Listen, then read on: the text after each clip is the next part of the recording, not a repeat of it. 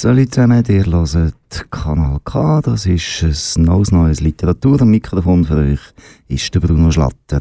Zu Gast bei mir heute ist Dina Haller. Sie hat verschiedene Bücher geschrieben, Krimis, die in Aarau spielen. Das hat 2013 angefangen mit Tod im Aargau.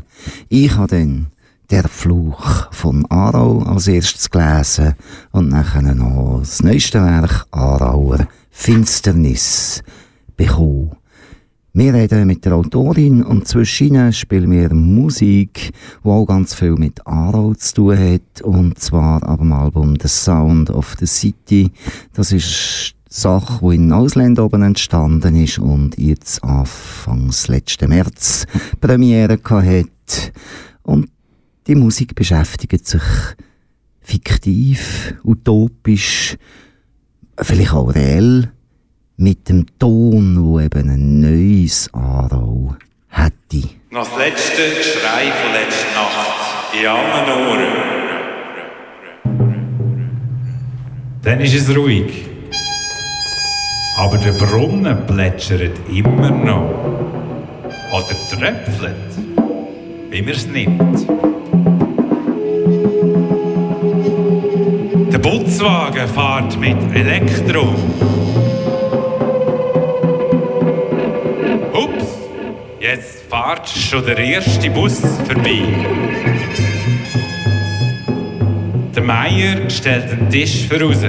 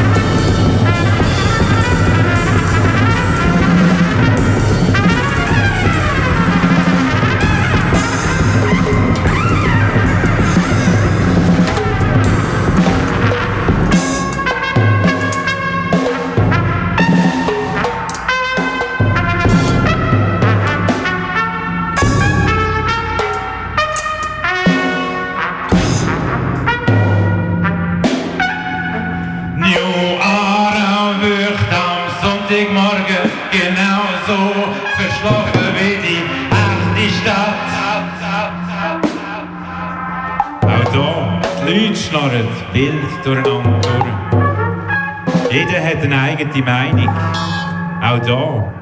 Man sucht den Konsens. Reißt Häuser ab und baut neue auf. Wenn möglich, dass es allen passt. Man baut einen Haufen Einkaufszentren und hofft, dass die umliegenden Gemeinden kommen, kommen posten. Das Vergnügen ist wichtig. Spielplätze für die Kleinen hat es überall. Und jeden Tag um die gleiche Zeit läuten die Glocken von der Reformierten und der Katholischen durcheinander durch. Ein Minarett gibt es nicht. Doch New Aarau denkt vorwärts und ist am Diskutieren, wo so eins denn könnte stehen.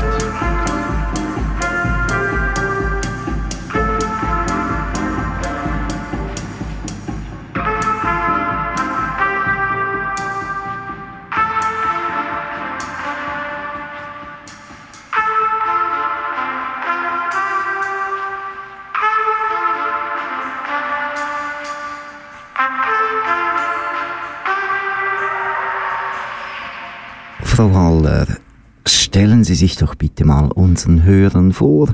Wer sind Sie? Wie sind Sie auch privat? Was, was interessiert Sie im Leben? Grüße euch miteinander. Ich wohne in der Nähe von Aarau mit meiner Familie. Die besteht aus einem Mann und drei Kindern. Und ich habe Geologie studiert und später habe ich dann in einer Versicherung geschafft.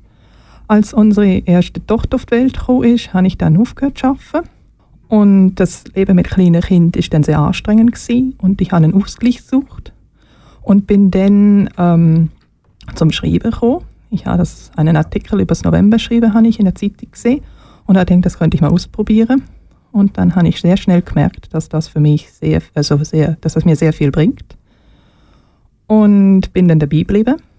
Und das erste Buch ist Schwermetall. Das hat mit der Aargauer Krimiserie noch nichts zu tun. Und das ist eigentlich mein Durchbruch gewesen, dass ich auch veröffentlichen konnte. Da habe ich einen Wettbewerb gewonnen. Der erste Preis ist die Veröffentlichung von dem Buch gewesen. Und später ist dann Andrina entstanden und damit habe ich dann meine Aargauer Serie starten. Und diese Serie ist eigentlich erst wirklich zustande gekommen mit sehr viel Glück. Ich habe zur richtigen Zeit den Richtigen gefragt. Dann habe ich den Agenten gefragt und der hat gesagt, ja, ich kenne einen Verlag, wo gerade Regiokrimis suche.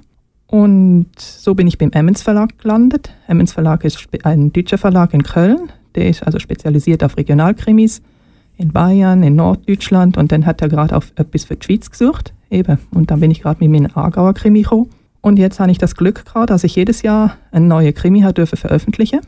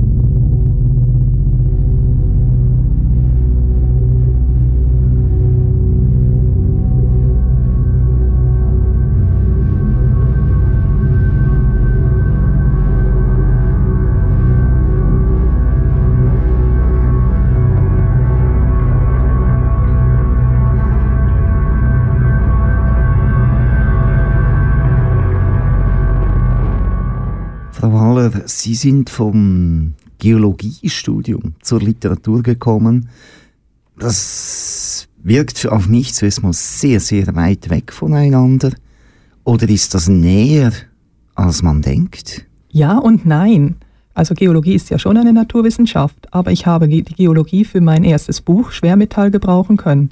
Da habe ich dann meine Diplomarbeit verarbeitet in diesem Buch.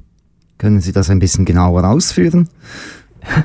In dem ähm, Krimi geht es um eine Doktorandin, deren beste Freundin umgebracht wird. Und diese beste Freundin hat in Süditalien ihre Diplomarbeit geschrieben und da einen Umweltskandal aufgedeckt und wurde deswegen dann ermordet. Und dann geht jetzt meine Protagonistin, geht jetzt der Sache nach und versucht herauszufinden, wer genau hinter dem Verbrechen steckt. Was ist jetzt genau der geologische Teil dann da drin? Sie hat vulkanische Lagen in Süditalien untersucht und in diesen Lagen hat sie Stoffe gefunden bei der chemischen Untersuchung, die eigentlich da nichts drin zu suchen haben, beziehungsweise Giftstoffe. Und das ist im Prinzip bei meiner Diplomarbeit zum Glück nicht vorgekommen, aber ich habe das jetzt eigentlich dann frei dazu erfunden für die Geschichte. Kanal K, die einzige Alternative zum Einheitsbrei.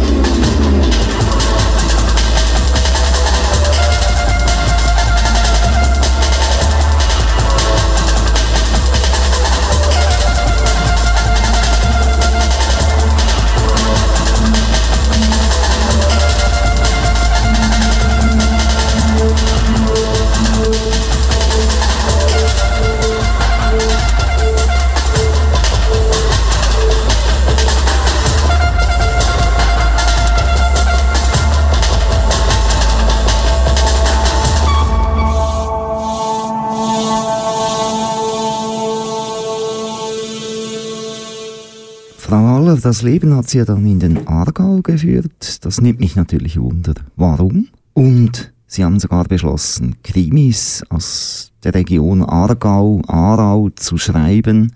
Das interessiert mich noch mehr. Warum ist Aarau so verbrecherisch geworden mit ihrem Zuzug? Für uns war es wichtig, eine zentrale Wohnlage zu haben, dass wir in vernünftiger Zeit in Zürich und in Basel sind. Und dann sind wir zufällig halt in der Nähe von Aarau gelandet.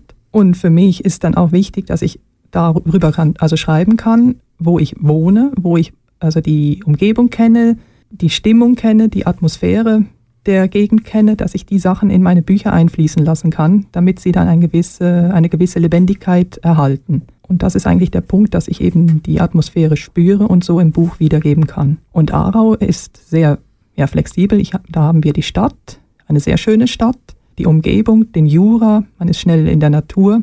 Man hat den Hallwilersee zum Beispiel, es ist abwechslungsreich und da hat man sehr viel Potenzial, mögliche Tatorte zu finden. Wie fest ist es da hilfreich, dass in den letzten Jahren gerade auch eine Fernseh-Krimiserie hier in Aarau spielte, der Bestatter. Kennen Sie die? Hat das da Bezüge für Sie oder ist das Konkurrenz? Wie, wie schauen Sie den Bestatter an? Also ich lese sehr gerne Krimis und der Bestatter ist für mich eigentlich kein, also auch als Fernsehserie kein, keine Konkurrenz gewesen. Und hilfreich weiß ich nicht, aber ähm, ich denke, wir beide sind gut aneinander vorbeigekommen und ich habe bewusst ja nichts vom Bestatter in meine Bücher aufgenommen und der Bestatter hat ja eigentlich auch nichts von meinen Krimis in sich drin gehabt in seiner Serie. Und das sind zwei separate Geschichten und ich habe den Bestatter gerne geschaut, ohne dann irgendwie ein Problem zu haben mit meinen Büchern.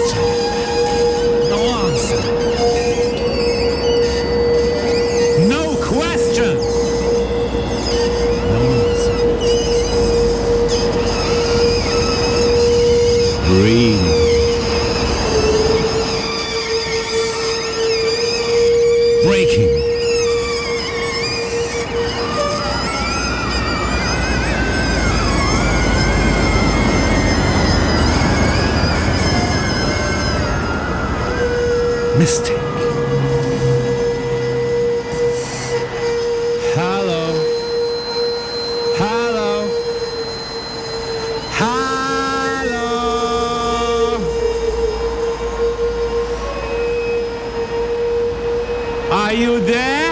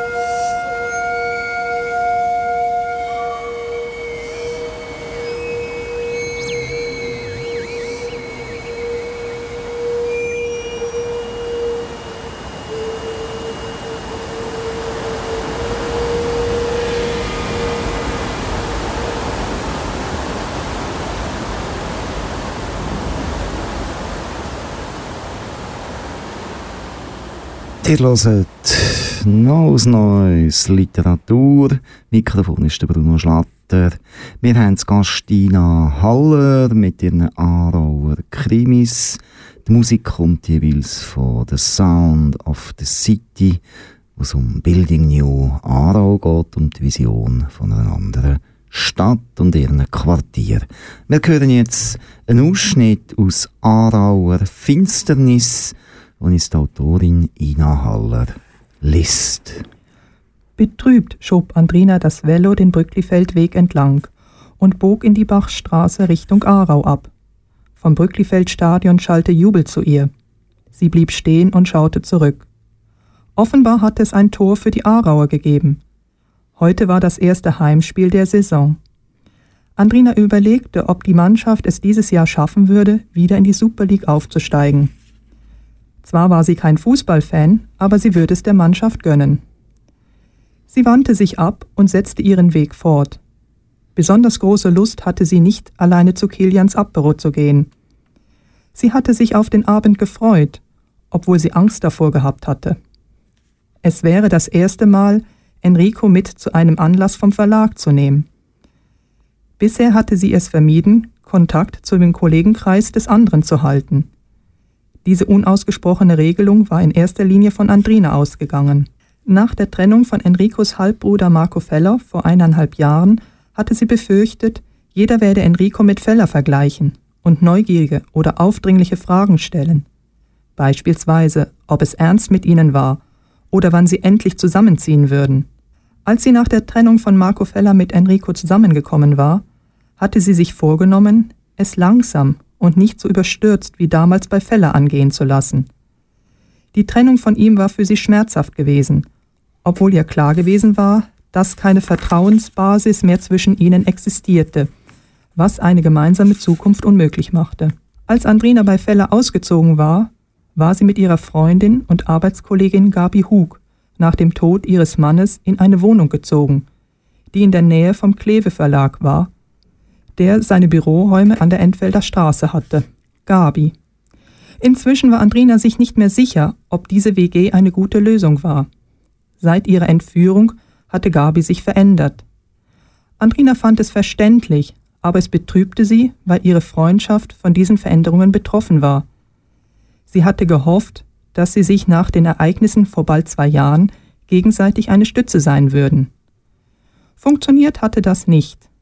Sie gingen sich je länger, je mehr aus dem Weg. Andrina überlegte, ob sie Kilian absagen sollte. Was sollte sie angeben? Die Übelkeit, die sich wieder verstärkt hatte, seit sie von Enricos Haus losgezogen war. Offenbar stimmte die Aussage, Dinge könnten einem auf den Magen schlagen, vor allem wenn dieser nicht fit war. Sie beschloss trotzdem zu Kilian zu gehen. Das würde sie ablenken. Die nächste Frage war, ob sie mit dem Velo fahren oder lieber den Bus nehmen sollte. Sie fühlte sich mit dem Velo nicht sicher. Zwar war sie stolz darauf, wie weit sie sich von den schweren Rückenverletzungen erholt hatte, die sie sich vor bald zwei Jahren zugezogen hatte. Inzwischen konnte sie ein selbstständiges Leben führen. Sie konnte laufen und hielt je nach Tagesform Spaziergänge von bis zu zwei Stunden durch, wenn sie ihre Walkingstöcke mitnahm. Dennoch gab es eine Menge Einschränkungen. Eine davon war ihr Gleichgewichtssinn, was Velofahren zu einer Herausforderung machte.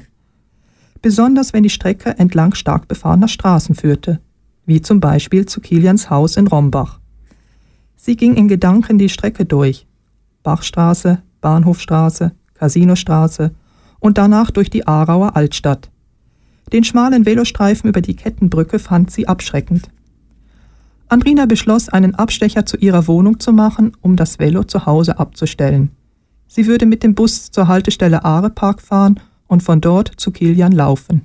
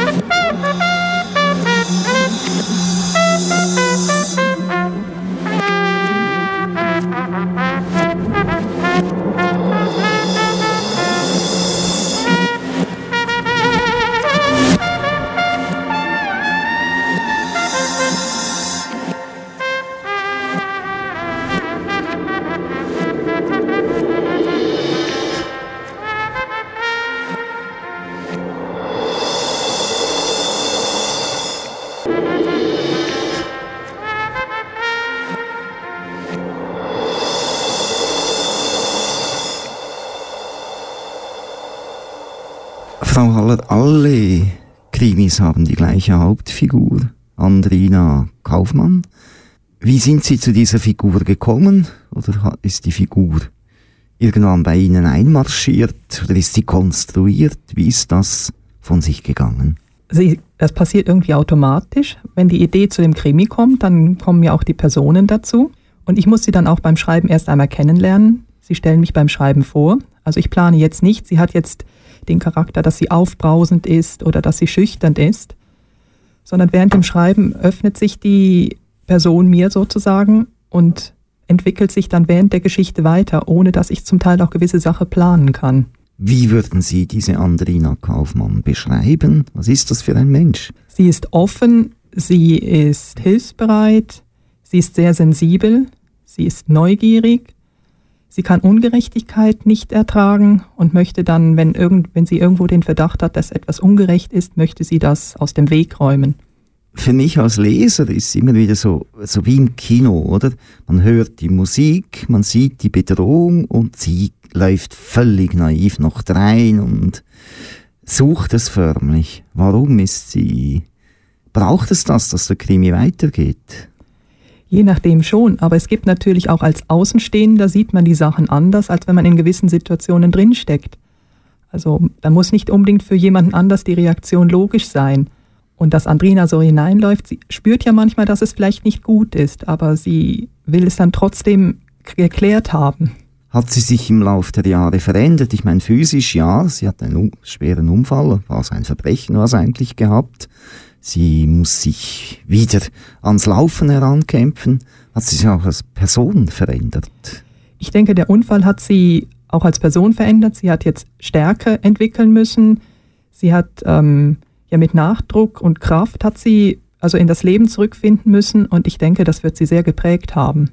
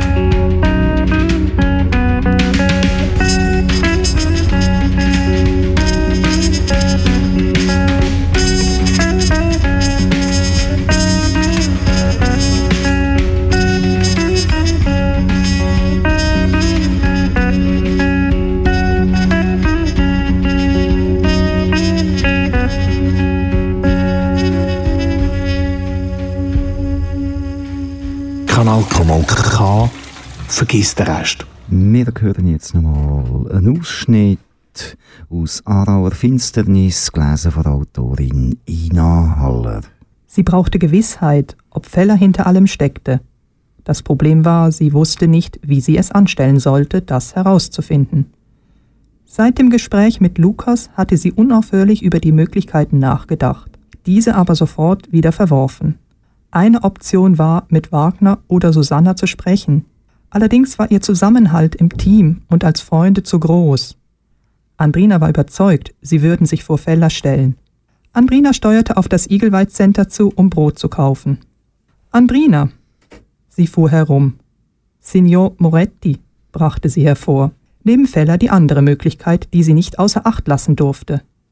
Sie hatte damit gerechnet, ihm früher oder später wieder zu begegnen. Dennoch war sie nicht davon ausgegangen, es würde bereits am übernächsten Tag sein. Wieder tauchte das Gefühl auf, er folge ihr.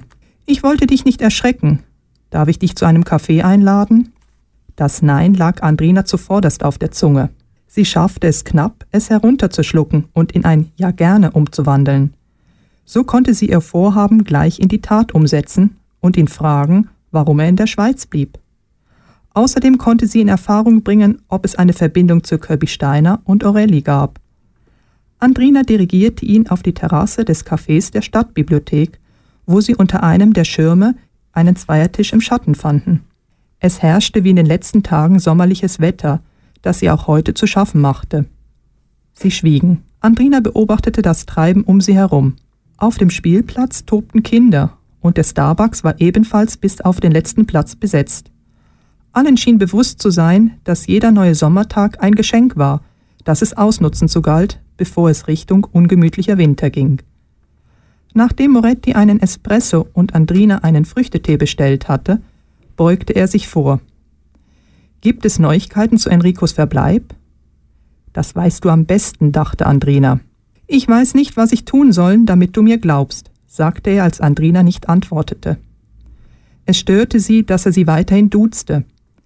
Merkte er nicht, dass sie kein freundschaftliche, keine freundschaftliche Nähe zu ihm wollte? Statt ihn darauf hinzuweisen, beließ sie es dabei. Sie brauchte ihre Energie für wichtigere Dinge. Andrina beschloss, ihn wie bisher zu siezen und ihn damit zumindest von ihrer Seite auf Distanz zu halten. Vielleicht würde er es irgendwann begreifen. Andrina schwenkte den Teebeutel durch das Teewasser, drückte ihn leicht aus und platzierte ihn auf der Untertasse.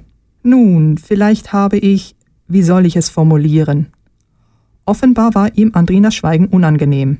An Andrina erinnerte sich, wie Feller ihr einmal gesagt hatte, dass Leute Gesprächslücken als unbehaglich empfinden und automatisch das Bedürfnis haben, sie mit Wörtern zu füllen.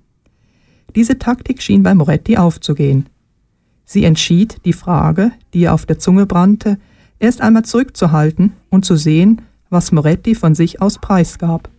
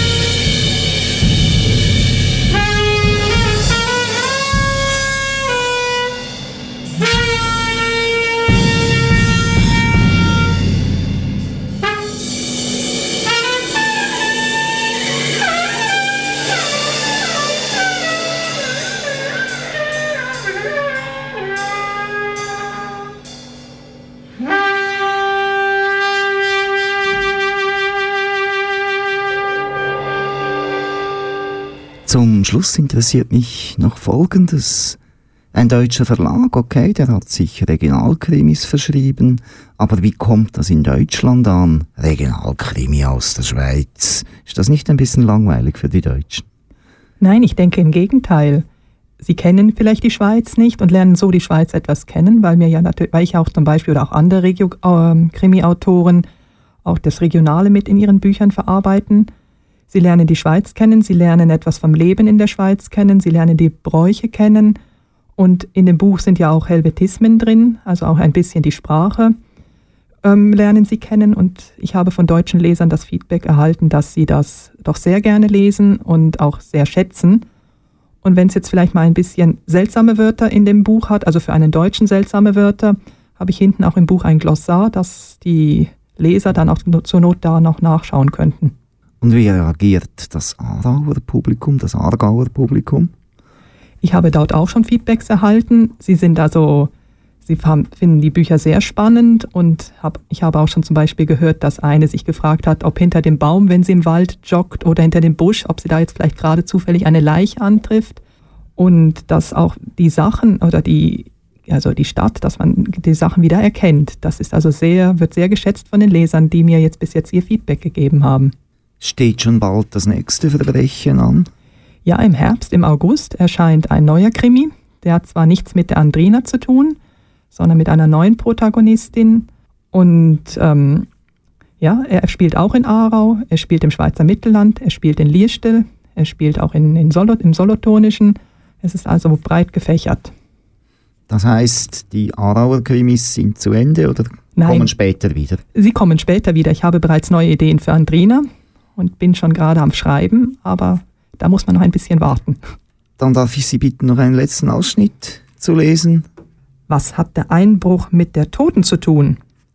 Enrico deutete mit dem Kopf auf die Mappe, auf der Mäders Hände lagen und das Gesicht der Toten abdeckten. Nichts. Oder indirekt doch etwas. Kirby Steiner ist sowohl bei Ihnen als auch bei Juramed eingebrochen. Und nun liegt in seinem Wagen eine tote Unbekannte. Irgendwie muss alles zusammenhängen, und ich bin davon überzeugt, das Puzzleteil dazu ist in Ihrem Haus oder in der Firma zu finden beziehungsweise dort verschwunden. Und das könnte uns zu Kirby Steiner führen. Wieso glauben Sie das? fragte Enrico. Andrina spürte, wie sich Enrico neben ihr versteifte. Ich weiß es nicht. Nennen wir es Bauchgefühl, antwortete Mäder. Bauchgefühl ist in Ihrem Job nicht ratsam, erwiderte Enrico. Aber ohne kommen wir nicht aus. Und ohne Intuition hätten wir viele Fälle nicht lösen können. Schauen Sie bitte noch einmal nach. Ich kann es gerne machen. Nachdem sie das Polizeikommando verlassen hatten, dirigierte Enrico Andrina an der Hochhaussiedlung der Delfter Straße vorbei zur Aare. Im Wald war es kühler und ein angenehmer Windhauch wehte vom Fluss zu ihnen. Trotzdem schwitzte Andrina nach wie vor. Ich brauche einen klaren Kopf, sagte Enrico. Warum hast du ihm nichts von dem Besuch bei Aureli gesagt? fragte Andrina, als sie beim Fluss ankamen. Das sieht nach Privatermittlungen aus. Was es war, dachte Andrina. Er wäre nicht begeistert darüber gewesen. Außerdem können wir nichts beisteuern, das helfen könnte. Beim zweiten Besuch bei Aureli war Enrico keinen Schritt weitergekommen. Sie hatte vehement abgestritten, Kirby bei sich zu haben. Es hätte auch nichts geholfen, als er sie mit dem Wagen und der Leiche im Kofferraum konfrontiert hatte. Das sei nicht er gewesen, war ihr einziger Kommentar dazu. Ich bin mir nicht sicher, ob sie bereits davon gewusst hatte, hatte Enrico zu Andrina gesagt. Andrina hatte ihm deutlich angesehen, wie schwer es ihm gefallen war, diese Möglichkeit in Betracht zu ziehen. Aurelie war nicht damit herausgerückt, was Kirby ihr beim letzten Gespräch erzählt hatte. Sie blieb dabei, nichts bemerkt zu haben. Enrico hatte die Situation als zunehmend verfahrend beschrieben. Am Ende sei es sogar Richtung Streit gedriftet. Sie hatte ihn gebeten zu gehen und sie nicht weiter zu belästigen. Eine Zufallsbegegnung mit Kirby hatte Enrico leider nicht gehabt. Andrina starrte auf das Wasser. Die Aare war auch heute in eine große Buddy umfunktioniert worden. Die Leute nutzten den Feierabend für einen Sprung ins kühle Nass. Eine Gruppe ließ sich mit drei Gummibooten und zwei Luftmatratzen stromabwärts treiben. Deutlich drang ihr Gelächter und Gequietsche ans Ufer. Am liebsten hätte Andrina sich zu ihnen gesellt. Drei Männer in einem Boot, das dicht am Ufer vorbeischwamm, hoben Dosen hoch und prosteten ihr zu. Mücken summten um sie, und eine ließ sich auf ihrem Arm nieder. Andrina schlug zu und verfehlte sie knapp. Lass uns gehen, sagte sie. Ina Haller, danke für den Besuch im Studio. Das ist's gewesen von Neues Neues Literatur. Ina Haller und ihre Aarauer Krimiromane.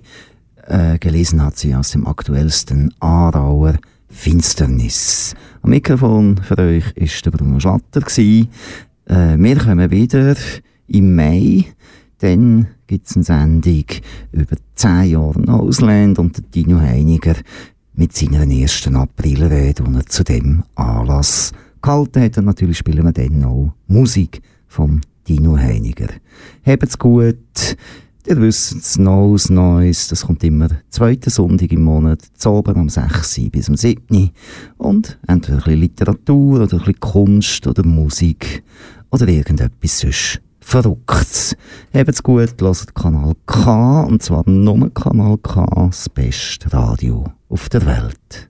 Tschüss zusammen.